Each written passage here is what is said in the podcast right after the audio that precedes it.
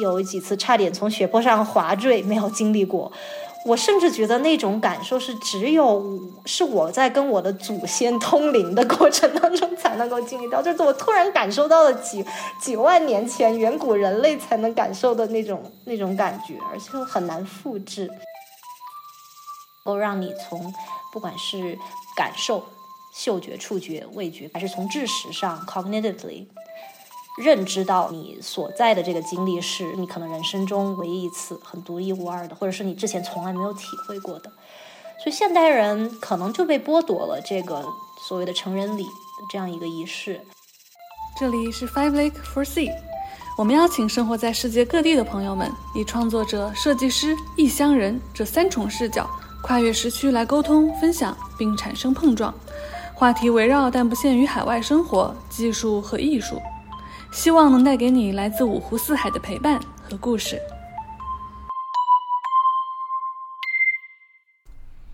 大家好，我是胡点。最近我和那个徒步的姑娘张诺亚，嗯，进行了一个根本停不下来的长达三个小时的聊天的对话。张东亚是一个在美国的步道上行走超过一万五千公里的长距离徒步爱好者。我们最近这一两年，可能在生活中、情感上都经历了很多的变化。那我们就有一些感想，想来聊一聊。我把这个对话剪成了上下两集。上集主要就是聊了聊为什么要去走步道，走这个步道给他带来什么样的反思。不管是对人生，还是对我们受到的教育，还是对这个社会的一些想法和思考，嗯，然后下半段主要就是聊情感，聊我们作为女性在情感中，在荒野中，在与其他的人的交互中，怎么样更好的看清自己。大家好，我是张诺亚，大家熟知我的应该是因为我参加了十年的长距离徒步吧。从二零一三年开始到现在，一共徒步了一万六千公里，然后在美国的长距离步道上一共走了六条，然后也是一个无痕教育、户外教育的工作者，同时呢，也偶尔在社交媒体上写写文章、做做视频，差不多了。我们俩曾经是邻居，对，我也给你寄过补习，更早，我们俩的关系，对，将近也是十年了，相当于你是见证了我十年从一个完全徒步的小白，到现在不能算是大神，但是至少有一些经验和经历，然后这十年我的各种的生活的动荡也好。变革也好，情感的变化也好，一茬儿一茬儿的，我们的这个变化，呃，铁打的闺蜜，这个流水的男人，是这样的。我觉得，就不管是布道啊，还是说失恋啊，还是说分手啊，还是进入一段感情，就等等，这种其实都是一个你很难得的跟内心产生一个很大的对话的机会，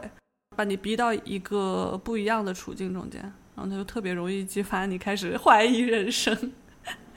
是的，是的，你说这种临界点的体验，比如说一次很重要的人生转折，或者在一次长距旅途里会有那种经历一段故事，不管是那种史诗般的，你往好的方面想，会像电影一样。但是电影你知道有有悲伤的电影，有有欢乐的电影，很多时候长距离徒步并不都是快乐的结局。但是它就是从一个时间轴上，还有一个空间轴上有始有终嘛。所以你在那个情境当中，就会有很多不一样的所见所闻，刺激你有不一样的感受。然后结束了之后，你又要跟那个步道进行下一段的关系。就是虽然你跟他已经处于一个分开的状态，我说的这不仅是步道，也也可以包括人，就是没有所谓的真正的分离。嗯，所有的分离，不管你说的那个人是已经永远的离开了，比如说去世了或者搬走了，你再也没有联系。其实你在。心理上、心理层面上，在脑海中，你还是要跟他继续你们的关系。从某个角度来讲，对虚拟的关系，所以我觉得很多时候就是在这种临界点的体验，会得到很多你对你自己人生，还有你对你自己非常崭新的、从来没有过的意识。我觉得这也是徒步对我来说比较有意思的地方吧。因为我以前其实从来都不理解，我不曾理解你做这件事情的。点在哪里？像我们平常工作了，在宅在家里待了五天，然后我到周末的时候，我去山里去找个小不一样的这种环境里走一下。哎，这个我我能理解啊，就是换个环境，然后你去跟自然亲近一下。但是像你这种一走走它一个月，然后而且又很艰苦，就相当于这个环境你在要要吃住睡都要在外面，还要面临一些风险，甚至可能生命危险，一个人的孤独。嗯，其实因为没有去做过的人是很难共情的。嗯，我觉得对我来讲，你说的这个点很很到位，就是。大多数人就会向往所谓的我们叫 weekend warrior 嘛，就是周末英雄，就是周末出去浪，然后平时就工作。我其实是很羡慕这种生活的，因为我们的生活不仅是不确定性很多，而且它没有一个结构性所在，就是说你的时间会安排的更加散漫，没有什么东西去逼迫着你一定要在某一个时间段内把一件事情做完，这样你才可以去玩。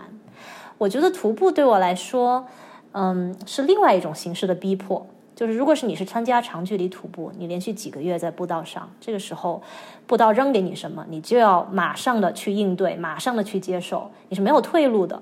所以有的时候步道会逼你去经历很多你在周末单日徒步的情况下没有办法接触或者是应对的很紧急的或者是很难忘的那种情况。所以像我这种其实天性就比较散漫吧，我不能算是懒惰，但是我是一个很 scatter，就是一个很散的人，就是水瓶座，什么都想尝试，很容易就三分钟热度。如果你不给我五个月，让我把把我放在这样一个环境里，让我去风吹日晒，然后让我去经历跟周遭的这个环境也好，人也好的这种交流，我觉得我很难在生活中创造出这样一个真空的环境，去经历一个这样的旅途。所以对我来说是一种逼迫，自己去寻求的一种逼迫，自己成为一个呃自己平时生活里无法想象的这样一个人的创造出来的一个环境。嗯，但是我觉得把我真正 glue 就是让我真正能够一次又一次的回去的原因，一方面是去寻找这种挑战，呃，一另外一方面是我觉得长距离徒步。是所有的运动，甚至是冒险，甚至是旅行的过程当中，特别有故事性的一个环境。就是你想，其他哪种运动能够把你放在一个环境里那么长的时间？不对，不应该说是一个环境，应该说是完全不同的变换的环境。因为你在空间上也在位移嘛，你会经历很多个不同的自然带，你每天都会看见不同的东西。所以从时间上、空间上，你就是。完完全全的在经历一段像刚才提到了很有电影感的这样一段旅途，嗯，而且跟旅行不同的是，因为你是在野外，对吧？你的旅行你是在城市里边或者在村落里面，你是周围是有人的，然后你是可以跟外界有一定形式上的连接的，跟你的同类有一定形式上的连接的，但是在野外就很困难，所以这个时候，呃。你要面对的很多东西就会变得更加的原始，然后你发生的很多故事，不管是你跟你自己发生的，还是你跟环境发生的，还是你跟同路的人发生的，也会更加的深刻。我就是是有一种这样的感觉，所以非常的 addictive，就是它会让你走完了一段之后，觉得你的生活很乏味，就还会想要去再再去创造一个这样的故事出来。完全理解，因为我也是水瓶座，我觉得我跟你在这方面有一些共同点，虽然我们最后表现出来的形式不一样。我们水瓶座就像 外星人，我们来到这个地球就是来看一看、走一走、瞧一瞧。我们不像其他的有一些人或者有一些物种，他们来这个地球上，他是为了生根发芽，他是为了种一个花园，或者是为了做一件什么什么什么事特定的事情，在一个地方扎根儿。我们不是。我们是干嘛的呢？我们是过来，我们是 collector，潇洒走一对他，我们是潇洒走一回，我们是 collector，我们是收集者。对。然后我们在这边就是没有带说特定，我一定要摘这个苹果，我一定要摘那颗皇冠，没有。我们就是看到花花绿绿，我就感兴趣，然后我就把它收集了。然后或者我们去创造 遍地尝鲜。对，就是就是这个感觉，就是你你看到什么你就哎这个有意思，我是摘了；那个有有趣，我就拿了。然后对。你不喜欢重复，对，然后你也会去收集这些很特别的东西，一直可以让你，也许这个东西在别人看来可能就是颗普通的石头，呃，但你就是喜欢，你就觉得它很可爱、很有趣，你就要你就要把它收集起来。然后我们这一路就是来看一看、走一走，收集一些我们自己觉得闪闪发光的东西，然后我们就心满意足的就可以就可以走了。就是我们没有特定的任务要去完成，完全是这样。我觉得就是在经历上的这种花心，就是很多人不理解我为什么开始长距离徒步的原因。我跟他们说，我们不是宿命当中的缘分，我甚至都不喜欢，就是我甚至都没有开始徒步，我就觉得啊，我想试一试，因为我当时也在试很多很多别的东西，就刚好是在那个大学的那个时期，长距离徒步或者甚至是徒步，只是我无穷多个想要尝试经验当中的。一个，然后刚好被我遇到了，然后刚好就在第一次徒步的时候遇到了算是恩师一样的人物，然后他就说了一句很不经意的话，就把我带到了我的第二条路线上。我并没有觉得，哎，我就是生下来就是要做这个事情的，或者说我我一定要一直做这个事情，做到什么呃世界上最优秀的或者怎么怎么样，从来都不是，从来就是一个很随缘的，甚至随波逐流的这样一个态度，就是觉得想去经历，想去体验。然后就像你说的一样，是一个收集这样的经验经历的人，对，收集一个感受的人。所以到了到现在为止，我觉得长距徒步变成了我的一个代表，一个代号。其实说实话，我都很惊讶，我这么多这种浅尝辄止的那种，你知道吗？事情。为什么会有一个东西一直陪我十年？然后我哦发现了哦，就是因为长距离徒步可以让我一直的尝鲜。你就会觉得你一直在做一件事情，但其实没有。每一条步道，每一条步道上，你会遇见完全不一样的人和事物。所以你其实并不是说我在做一件事情，而是说看似这样是样一个载体，但它的内容是在不停的变化的。然后反而可能比我去尝试很多别的不同的东西的变化还要丰富，所以我才会一直在做这样的事情。你就是那个不愿意下船的那个海上钢琴师，你的步道就是你的钢琴，它步道是有限的，就钢琴的琴键是有限的，但是它的变化是无穷的。嗯，对你这个比喻也非常的非常的感人，因为我其实一直都对这架钢琴有一个很复杂的情绪，然后我跟很多人比喻的是魔戒里边弗洛多跟那个魔戒的关系。就是他们互相到了这个电影的最后，他们互相成为了彼此的一个部分。嗯，尤其是魔戒对于弗罗多的这个影响，把他完全的改变了他的性格。如果不是最后那个弗罗多的同伴 Sam 一直在跟他打架，阻止了他，不然他真的就会被这个东西完全的驾驭。而最后他把那个魔戒毁掉的时候，他也就是从象征意义上死亡了。因为到最后，这个电影最后，他为什么要去所谓的稀土，然后跟着所有的那些人上船？其实他们不想这么说，但是他在电影里最后也说了：你，但你怎么回到你之前的那个生活？你开始打怪，开始你的英雄之路之前，你在乡下伊甸园里种田的那个与世无争的生活，你没有办法回去。所以在他的这么螺旋式的上升之后，他到了另外一个维度，他看到了很多不同的东西。但是魔戒在他身上的那个烙印。永远都没有办法抹去，然后我也一直在面对这样的困境，就是我跟长距离徒步的关系。我不希望这个钢琴成为我的代号，你知道吗？我不希望他大家想起张诺亚就说哦，他就是那个 hiker，他就是那个一直去徒步，然后就走上了这个歪门邪道的一个人。我我甚至是最开始有几次长距离徒步回来，包括甚至完成了三重冠以后，我都一度不愿意去写我的感受，哪怕到现在十年，我都还没有。没有回忆录发表出来，虽然在网上有文字，就是因为我一直在心里在纠结和挣扎，它到底是不是我的代号？到底是不是我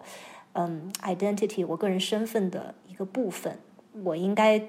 从多深的角度去接受它、拥抱它，然后跟它合二为一，让它成为我的魔戒，让它改写我的性格。嗯，是就是前面的阶段我都是非常抗拒的，嗯，但是到了最近的这几年，我会越来越觉得我能遇到长距离徒步其实是一个很幸运的事情，嗯，因为可以平行的人生，不同维度的宇宙可以有太多，就是我可以遇到太多的事情，然后现在在做完全不一样的。东西，如果你真的是从一个三维、四维的角度来看，人生中有这么多拐弯的地点，我现在左手一挥跟右手一挥，可能达到达的就是完全不同的未来和宇宙。长距离徒步，我觉得让我我可以觉得这么说吧，就是我不觉得我的人生如果走上了另外的道路，会比现在更好。所谓这个好，当然每个人的定义不一样，但我觉得用我们水瓶座的定义，用我们经验收集的定义来讲，我觉得我肯定是发财了。对，所以 就我们都觉得我们特别幸运，对吗？对对对，所以我觉得就是这个特别喜欢这个宇宙。嗯，嗯而且你知道有一个词，美国人特别喜欢用，叫 privilege。嗯，就很多非常白左的人，他们会说：“哦，我现在在做这个事情，是因为本来是我不应想的，是因为我有 privilege。”就是他们对自己的位置看得很清楚，是觉得他有所谓的特权。就是这个特权，就是说这个东西对于很多弱势群体，或者说他们没有这样的条件，不管是教育也好，不管是原生家庭背景也好，不管是经济地位也好，没有办法去实现。然后，但是我很我我很不想用他们用的这个词汇，但我也没有没有办法找出更好的词汇。就是我觉得能够去那就用吧。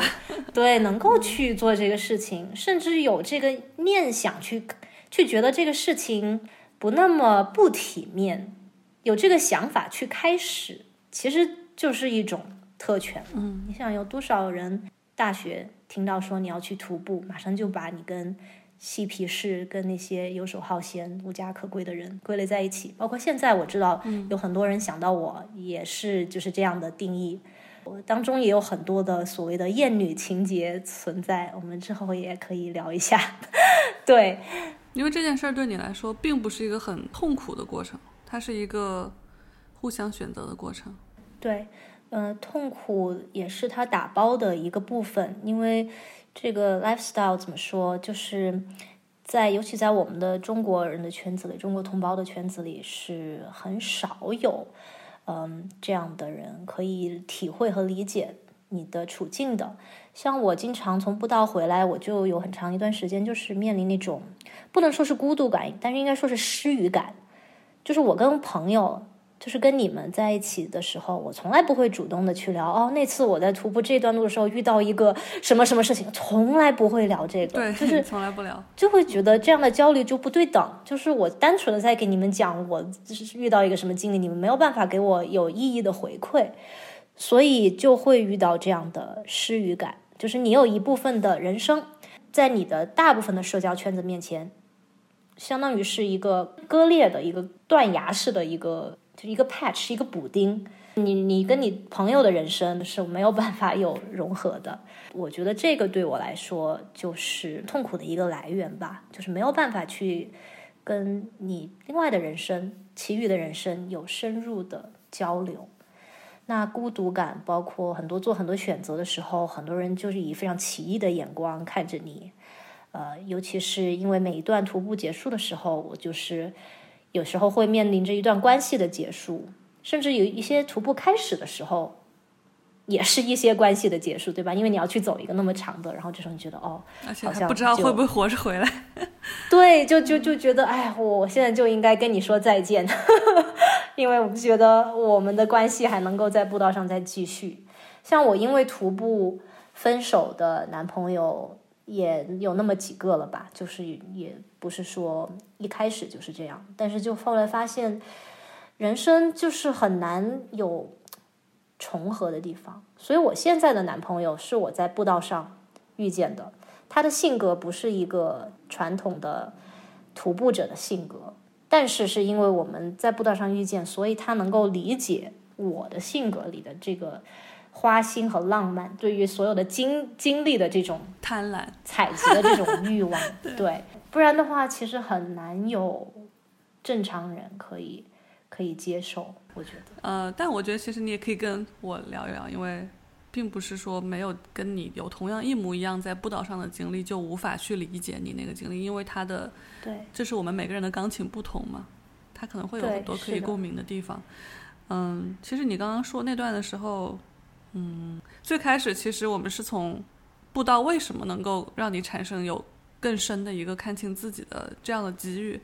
呃，嗯我就想起其实很神奇啊，就是前几天我自己去去新加坡的一个比较大的它的中间的一个公园里面，那其实这个是个非常微不足道的，跟你那个比起来，那就是九牛一毛中间的那个一毛里的一点点，是怎么回事呢？我去那个山上走的时候。它那个 trail 也大概一两个小时吧。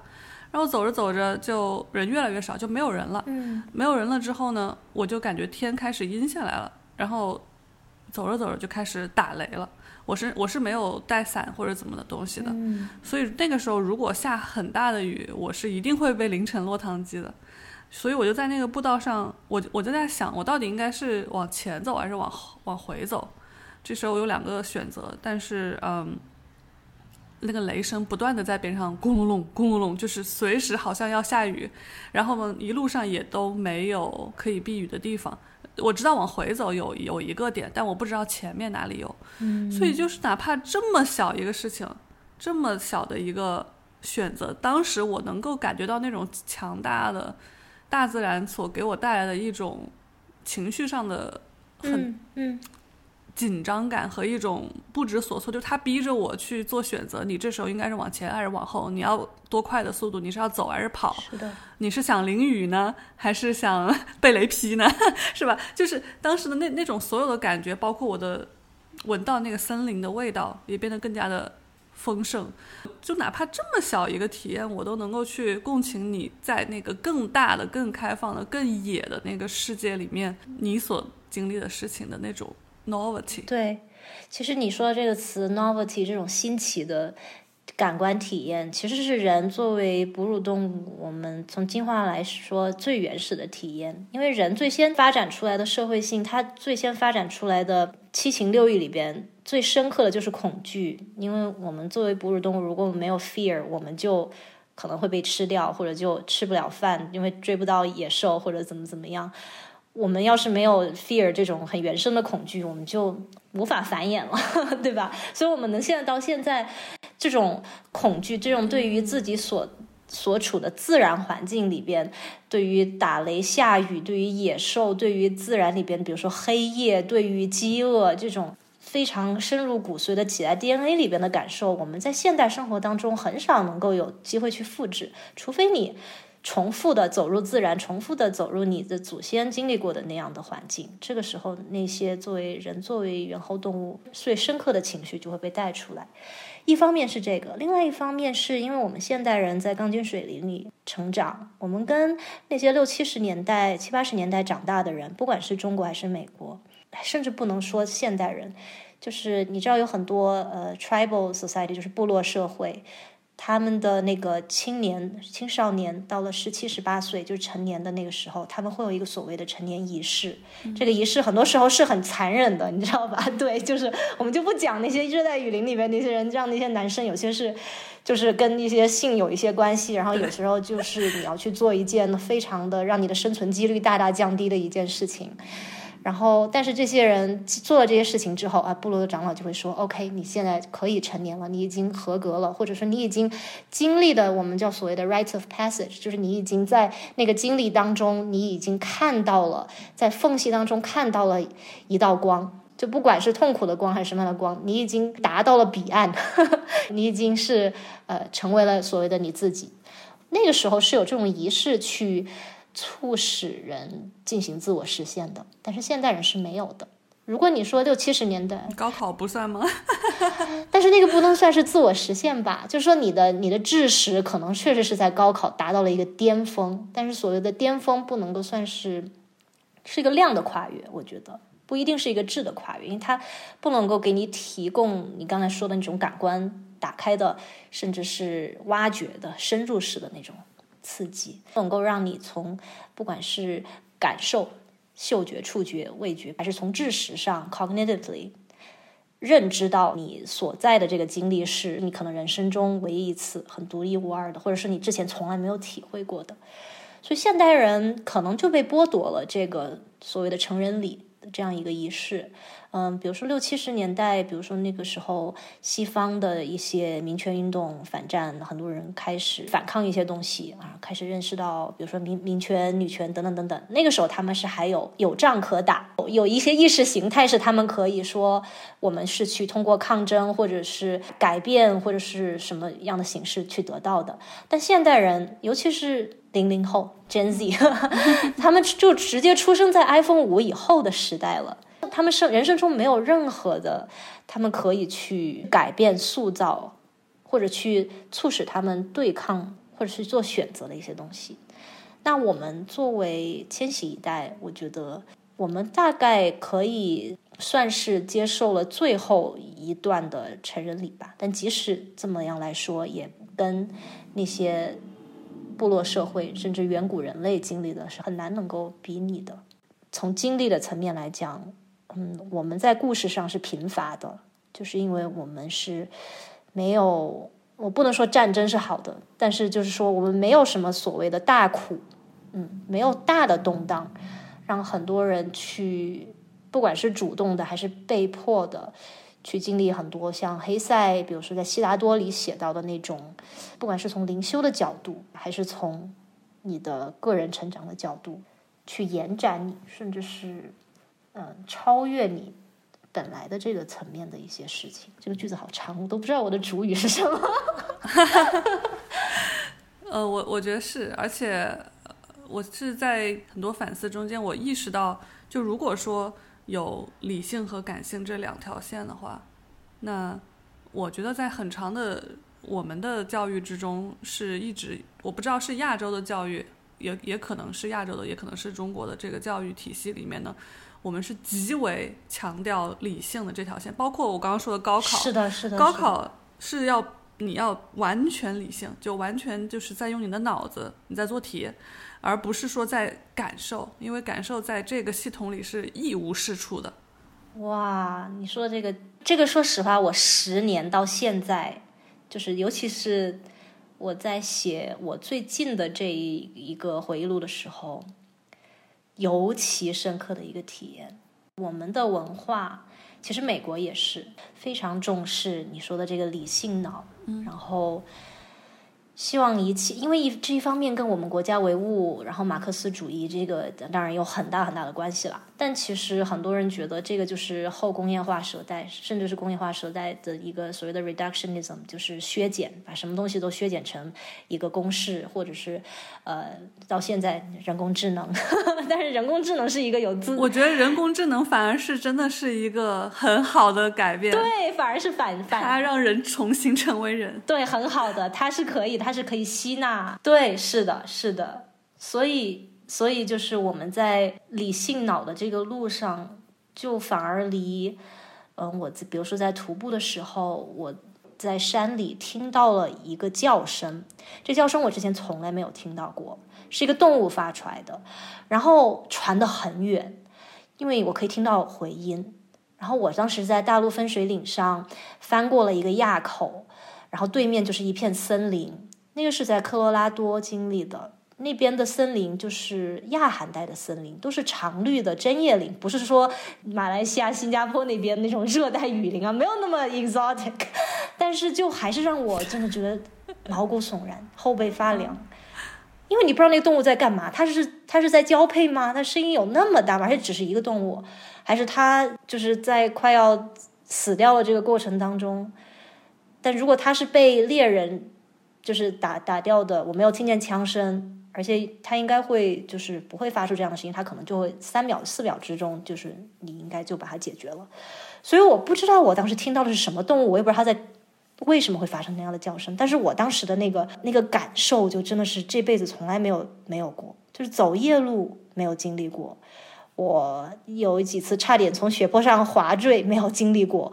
我甚至觉得那种感受是只有是我在跟我的祖先通灵的过程当中才能够经历到，就是我突然感受到了几 几万年前远古人类才能感受的那种那种感觉，而且又很难复制。然后我那个时候就就想，然后我在书里也写，就是说我们的教育都是非常反形而上的，就是他会把觉得这个是是什么就是什么。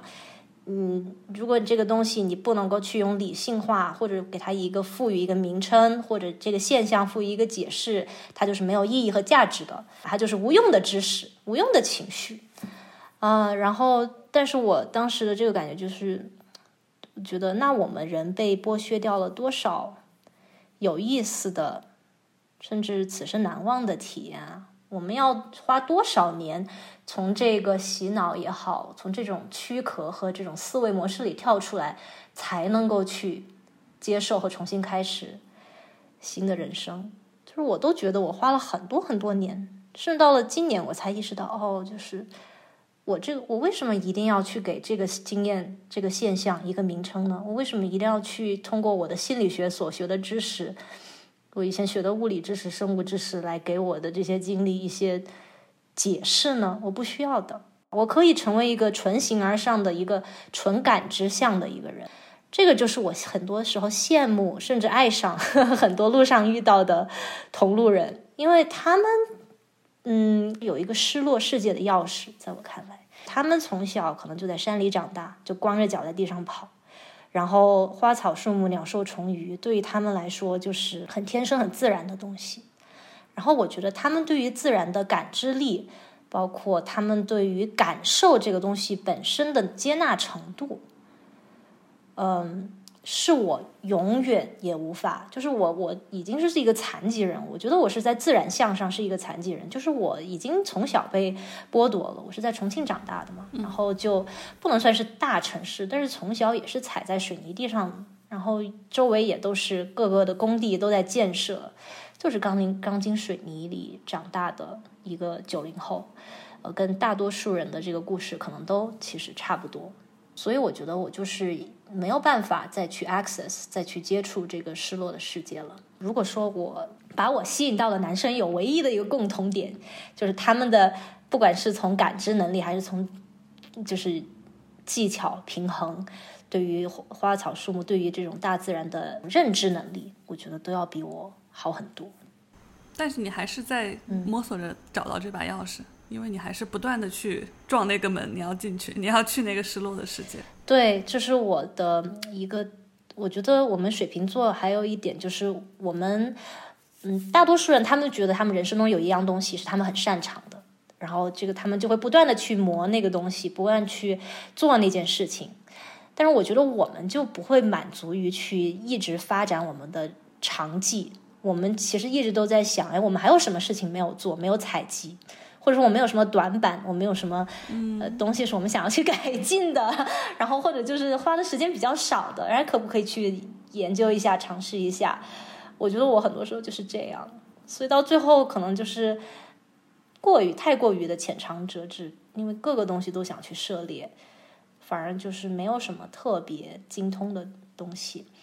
我觉得特别逗的就是，比如说。我小时候，我才做过一视频，就是在讲我从来就是体育最差，没有任何的，就是小脑可言啊，没有任何的平衡感、协调性，然后耐力还是一直来来说是不错，但是就是如果不是因为徒步，我现在可能去街上走就要摔两跤，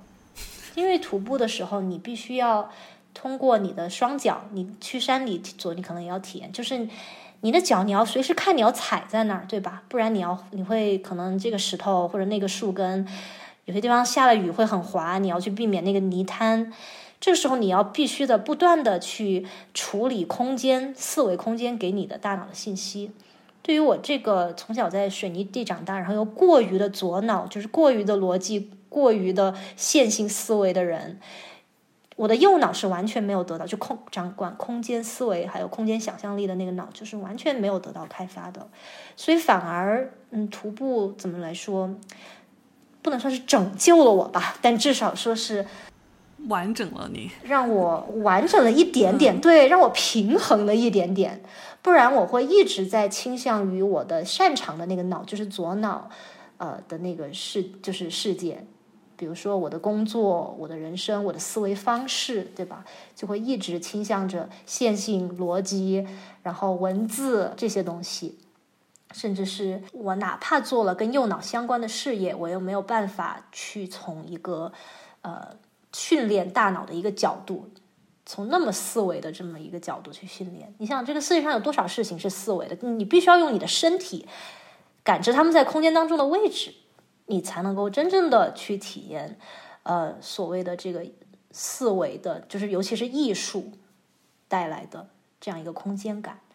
所以有很多的画家也好，呃，还是做建筑的也好，他们都会倾向去到大自然里去获得一些灵感，但其实也都是在做训练，就是跟右脑有关的训练。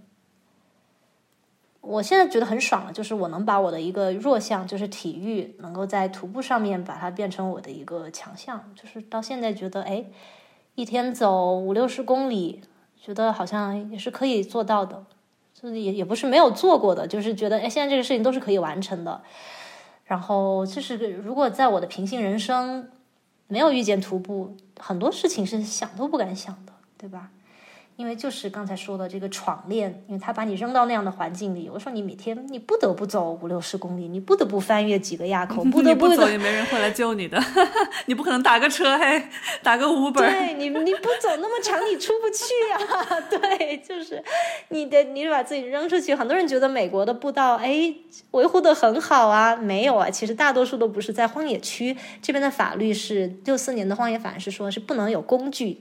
进去的什么意思？就是说，你连自行车也不行，不能工具，车是工具吧？任何机器都不能进去。就是说，你是不能修路的，对，没有公路，没有小卖部，没有什么尼泊尔的茶餐厅，没有阿尔卑斯山的那些索道。然后这个时候，你要是比如说里面有树倒下来了，你还不能够用电锯，你还得背那个最原始的锯子。所以那些维护步道的人，他们也很长时间也没有办法去维护。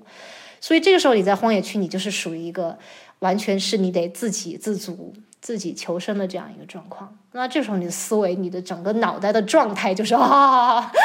我要活下去。这时候你的你的马斯洛的那个需求层级就是很简单，一二级绝对就是啊，我的安全、我的我的吃喝，然后以及这个路到底在哪，我要什么时候走出去，有没有雪坡，我是不是会滑坠，我会摔到河里？你的 calculation 就是完全就是这些东西。你那时候会不会很多时候幻想会啊，我要是现在突然有一个传送门，直接给我传回城市就好了，我不想在这里继。去带了，我没有，从来没有过，就这种想法很奢侈，就是因为在那样的环境，你没有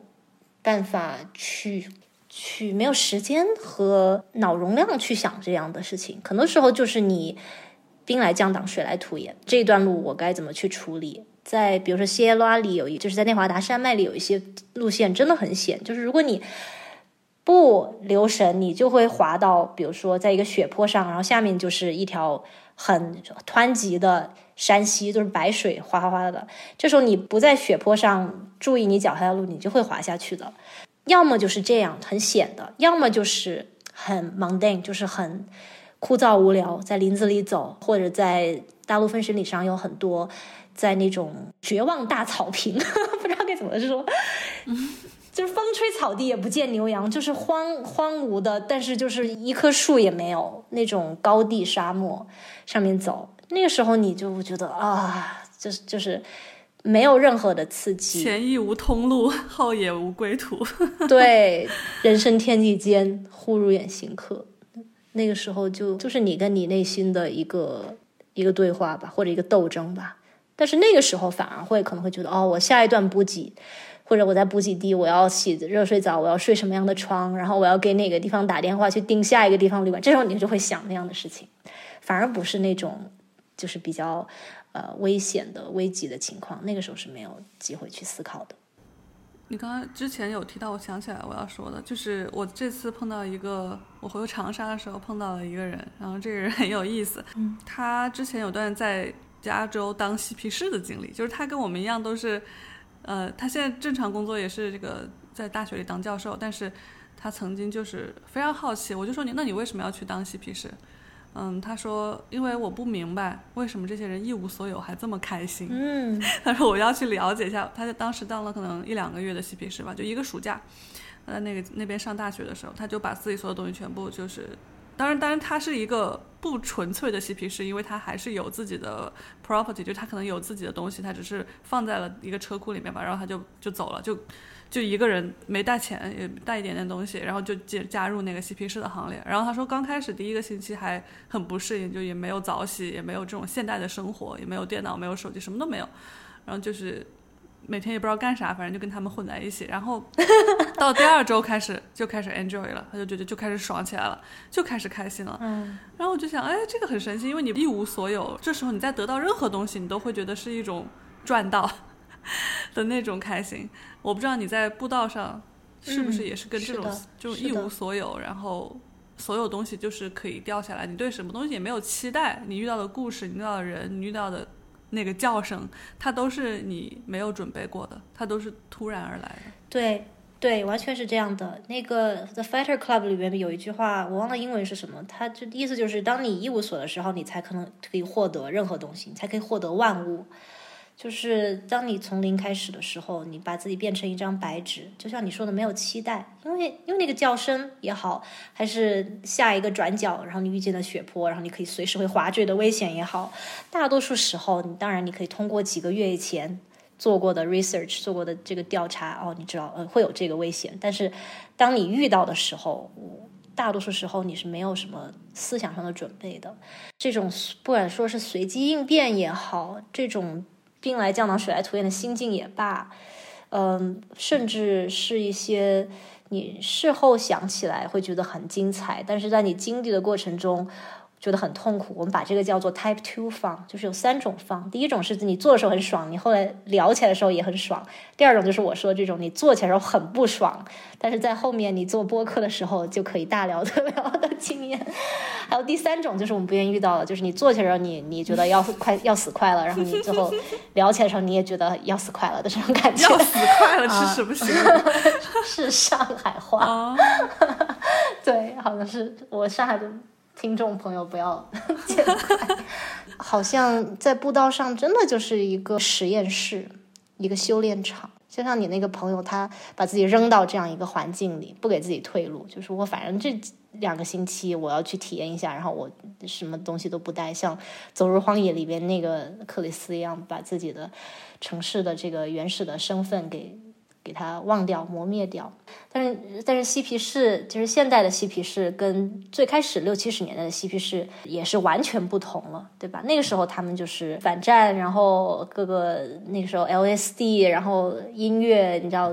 各种各样奇特的这个文化背景孕育的这样一代。很多时候，那些时代的那些高级知识分子，其实是很，其实是努力的在给自己寻找一个我刚才说的这样的成人礼这样的经验，就是为了反抗去反抗的。我觉得，但是现在的嬉皮士他没有任何大的敌人，他可能说哦，我反抗消费主义，所以我要过极简的生活，我要断舍离，然后我要去林子里。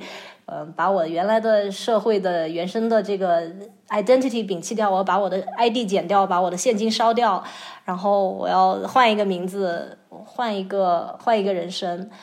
这个其实都是很所所谓的 self-imposed，就是自我给自己附加的一个东西，就是没有那种所谓的特别大的一个一个群体性的刺激，让你去做样这样的事情。所以现在嬉皮士也是面临着怎么说，好像扯得有点远了。没事，你说，嗯，一个精神世界上的一个一个废土也好，所以我觉得很多人去长距离徒步，比如说包括我，就是因为我们在人生中没有办法给自己找到一个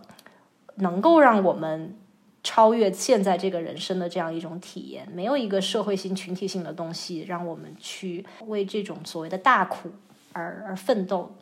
有很多的时代是有这样的所谓的成人礼经历的。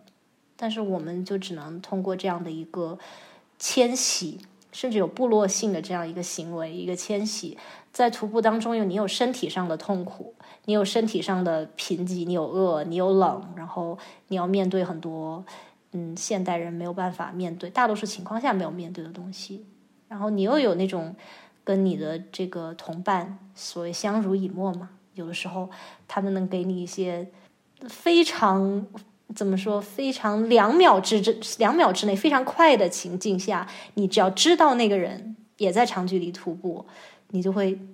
秒速的信任他，把你甚至把你生命都托付给他。你只要看他，甚至你都不需要跟他说话，你只要看着这个人，然后跟你的穿着差不多，跑鞋，然后一个背着一个包，然后就是衣服上都是那个汗，还有那个 dirt，然后你就会觉得 OK。就是完完全全的可以信任这个人，这种感受是很难以复制的。我现在更加理解你到底去走那个是为了，原来你不是为了逃避生活里城市生活中你所面对的一些问题和困难，我觉得不是，而是去完整一些东西。我觉得这个很，就是说，就是说第一次你去走的时候，你不知道。你要进去，你要进入的这个维度是怎么样？就像弗罗多他去他去摧毁魔界的时候，他不知道夏尔以外的世界是什么样子，他就是熟悉。所以他这个时候，你说他去摧毁魔戒，他是在逃避夏尔吗？他不是，就是逃避是在你知道了还有一个什么样的世界的情况下，你可以去追寻另外一种生活，你可以去去做另外一种选择的时候，这个时候你才可以说 OK，我可以选择 Option B。这个时候我要逃避 Option A，不然你去追寻的是什么呢？就是逃避，其实它是是是一个相对的。就为什么你说一定要这个行为是逃避，而不是说去。seeking，而不是说去像我刚才说的追寻。嗯，因为其实很多东西你逃不掉的，尤其是内心的感受，就是你逃到哪里去呢？像很多人现在有很多的压力，有很多的焦虑，这个东西你上了那个路，你还是会焦虑。我除非是那个上路的时候，你真的面临很多生命危险和你的脑不够用了，然后这个时候你可能能够暂时的从你的焦虑那些担忧之中抽离出来，去面对你现在要急需解决的问题。这种可能是一种逃避的方式，就因为我我我以前是很反感这种，有一些之前火了一段时间嘛，就是国内的那种露营啊什么的，他们就是说为了远离城市的这些东西，想他说是到野外就可以获得一些内心的平静，然后我觉得这个和你的那种去长距离徒步是完全不一样的一种动力。我觉得就是像你刚才说，如果他是只是把自己的位置从。城市里移出来，然后进了野外这样一个环境里。但是如果这个人他的价值体系没有变化，就是他觉得城市里的那一套还是他追求和向往的，他还是向往金钱、社会地位，或者说一个稳定的生活、家庭、工作等等等等。如果他觉得这些东西还是对他来说最有价值的。那不管他去到天涯海角，不管他是在徒步，还是在滑雪，还是在干嘛，还是在露营，他他其实是同一个人，对吧？他还是在同样的一个价值体系当中，做着同样的一些事情，只是他空间不一样了而已。如果你去到一个旅途上，然后一些人和一些事情对你的整个思维、一个思想方式 （ideology） 发生了变化，然后这个时候你觉得，哎，之前那些对你来说特别有吸引力的东西，现在已经没有了。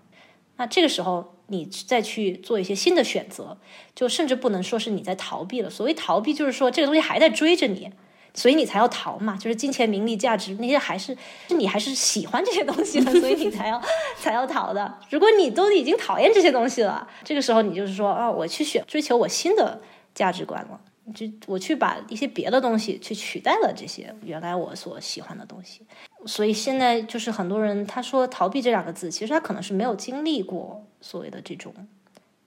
转换价值观的转换。那那你的价值观是怎么转换的呢？是你在布道这个过程中转换的吗？还是你啊？难道你从小你就不追求金钱名利吗？就是我其实说实话，我觉得这也是我的一个 privilege 吧，就是 对，就是一个 privilege，就是说。我跟我外公外婆长大，我从来没有看他们看到他们工作，就是我不是觉得人不应该工作，但他们从来没有给我觉给我一种感觉，就是我要为了生计而忙碌而奔波，就他们的养老金就很微不足道的可以养活他们，也可以养活我。这时候我就觉得，哎，好像我的生活从来没有为了钱发愁，或者我从来没有看到我的长辈，不管是我父辈、母辈，还是我外公外婆那一辈。为钱发愁，这时候我就觉得，哎，好像人生就是也可以，就是说跟这个东西不需要完全是一个绑定的状态。而且我外公外婆，尤其是我外婆，她对我影响很大，就她也从来没有说女生一定要做这样这样的工作，比如说一定要去做老师，像我一样，或者要去做护士，或者要去怎么怎么样，就是她从来没有在职业上或者在兴趣爱好上多提过一句。她就可能说，哦，那我们可以去练一下钢琴，然后我不想学钢琴了，我就不学了。学下画画，我当时就停掉了，就停掉了，也没有说是一定要怎么怎么样。所以那个时候，我觉得脑袋就没有很多很固化了，就说哦，我一定要怎么怎么样。我我到现在就是也很穷啊，就是我一年的年收入都没有两万美金。我自从成年了，我就从来没有一年里赚过超过两万美金。但是我觉得，so what，就是我的价值体系就从来没有过觉得，呃，这些东西是我想追求的。如果它是锦上添花的部分，比如说我在做一件事情可以带来这些东西啊，我觉得挺好。但是如果这个东西是主要的目的，我就觉得很没意思了。就像我们刚才说的，我是经验的收集者，然后很多时候这些经验是要花钱的，不仅是不赚钱，而且是绝对是花钱。像我徒步十年，我 花出去的钱比我赚到的那不知道有多几百倍，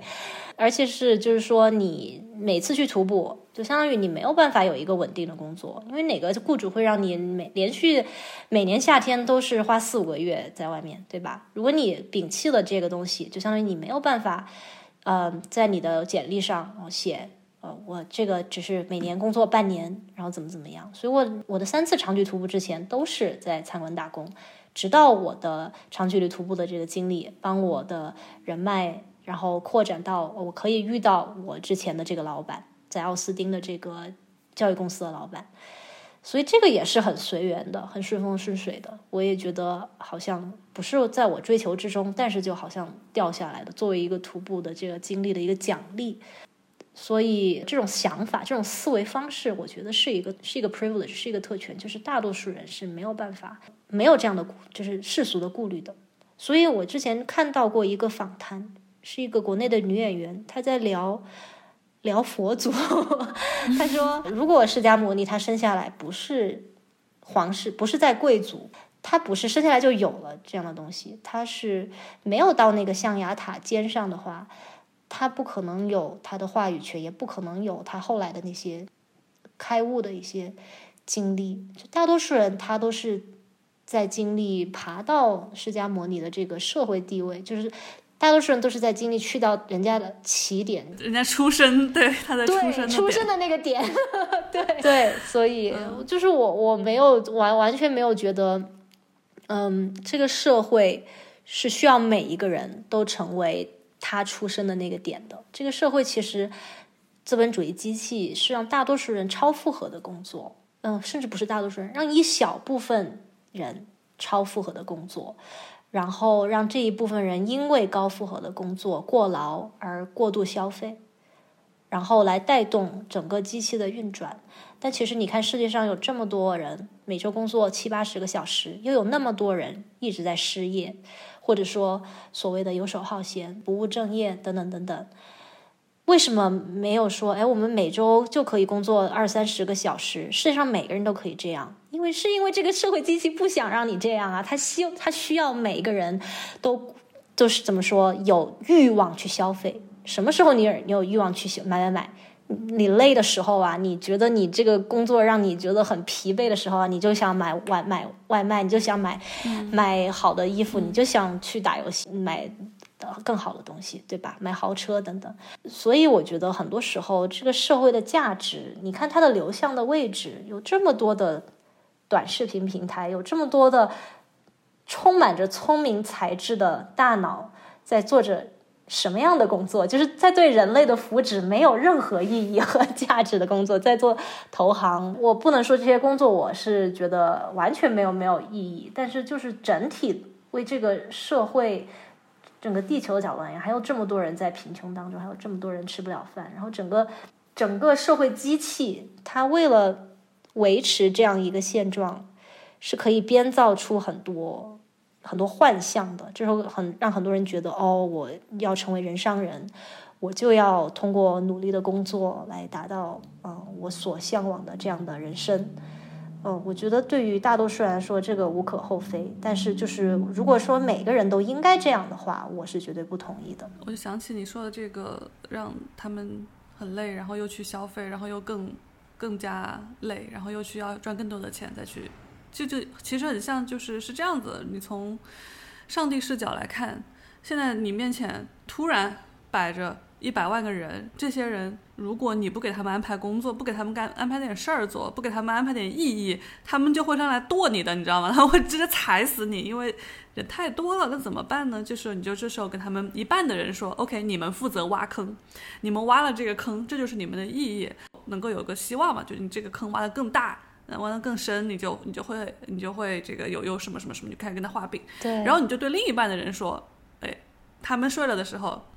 你们负责哎填坑，你看地上有好多坑，你们把这个坑给我填上，填哎这就是你们的意义 哎。然后呢，所以这这一半的人他们就负责挖坑，一半人负责填坑。最后呢，这个北京折叠，日复一日，这个地就不断的被被挖和被填。但是呢，你说它产生了什么东西？它如果这个过程中没有这个创造性的东西出来，对，没有人，所谓人和机器不同的那些东西。出来的话，那它最后其实就是一个不断的消耗、不断的循环的一个过程。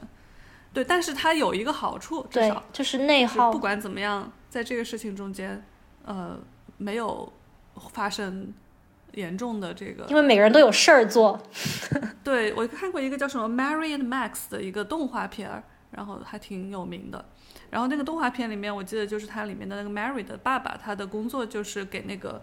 茶包。呃的那个茶包上有一个纸，然后钉那个订书机。然后当时其实他可以这个事儿，其实已经可以被机器完成，但是他还是做了五十年这个工作，就是订这个茶包上的这个订书针。嗯。然后如果他爸爸他不做这份工作的话，他会疯掉的。对，因为这个这个机械化的事情让他能够把他的时间给消耗掉。是的，所以现在 AI 这个事情之所以让这么多人。疯掉，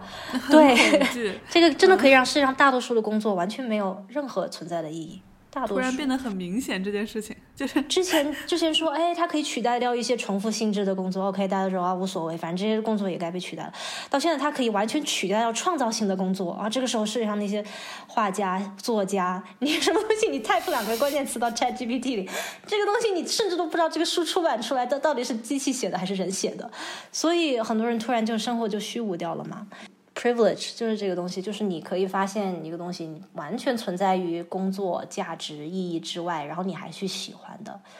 这个就真的很难了。因为大多数人，大多数人把它它的本身的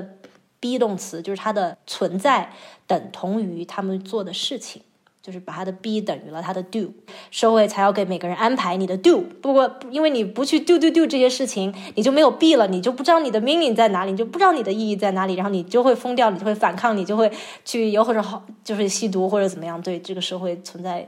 就是挖坑填坑。但是实际上，这个不确定中也蕴含着积极的可能性。这个就是有在做实验的一些，就是给他们，比如说欧洲嘛，欧洲这个给他们一些。最低的标准，然后让他们能够活下去。那这些人，因为我记得之前听过一个播客吧，然后对他去采访。他就没有工作啊，然后但是他干嘛了呢？他就领着这个最低的钱，然后他后来就觉得他对一个某一个领域非常感兴趣，他就开始做 research，他就开始去图书馆，呃，开始做做，因为因为你天天赖在那儿你也不行，就你总还是得给自自己找点事儿干。对，就很存在，到后面就很存在主义了，就是比如说芬兰，你说的这个每每个月发多少五五六百，发点钱可以维持他基本的生活。呃，五六百这个欧元，对，发点钱，然后，然后其实以比如说以色列，他们就是养着一批这样的，就是所谓的学者，就是说你们什么都不用，你不用工作，你们我们就每个月给你们钱，然后你每个月就负责去看你们想看的书，就是让你们自己成为一个你们觉得有知识的人。这个时候你不用写任何东西，你不用做任何的 publication，然后你们就成为那样的人。这个时候，他就觉得，哎，你这个人就好像是对你的社会有一个良性的辐射，可能是你会觉得这个过程当中，你可以 generate 一些想法，你可以写一些东西，做一些博客，做一些播客，比如说你现在做这些事情，甚至就是你就把自己充实了，这样你就不会去犯罪，不管是怎样，不管是怎样，他们觉得，哎，这样的新型的这样的实验，嗯，其实我觉得是财富的一个正向的转移吧。但是这样的社会呢，税收也往往很高，对吧？你看，这种社会是没有人上人的。对，你看，对北欧那样的，包括现在欧洲大陆也是，慢慢的就是税收很高，但是就是有很多人不工作。像我在步道上也遇到过很多德国的、意大利的。就是二十多岁，从来都没有长时间的在一个地方工作过，或者做那种传统性质的工作。他们可能就是做一些所谓的 seasonal work，比如说这个月在北欧就是雪橇带狗，就是训练那个哈士奇，或者就每周喂哈士奇，然后有新的客人来，我们就在那个挪威的什么 ice hotel 里边，带带他们去滑雪看极光，然后下个月就跑到南非去喂大象，等等等。但是你看，他们的经济也好，社会也好，还是在正常的，起码不能算是退后吧。但是还是在正常的运转。就是就是说，我们的挖坑填坑，在某一些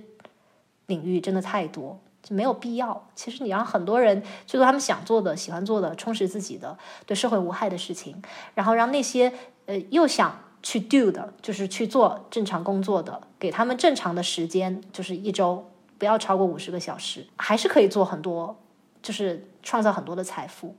做很多很有意义的事情，同时他们自己也喜欢去做这样的事情，而不是为了某种社会的压力说你不得不去。因为在像北欧那样的社会，你要是真的想去做银行高管，或者是想去做软件工程师，绝对是你的兴趣爱好。因为那个社会的福利那么好了，没有说你 不做这个我们就看不起你，反而就是真正去做上这样的工作和职业的，他们是会做得非常好的。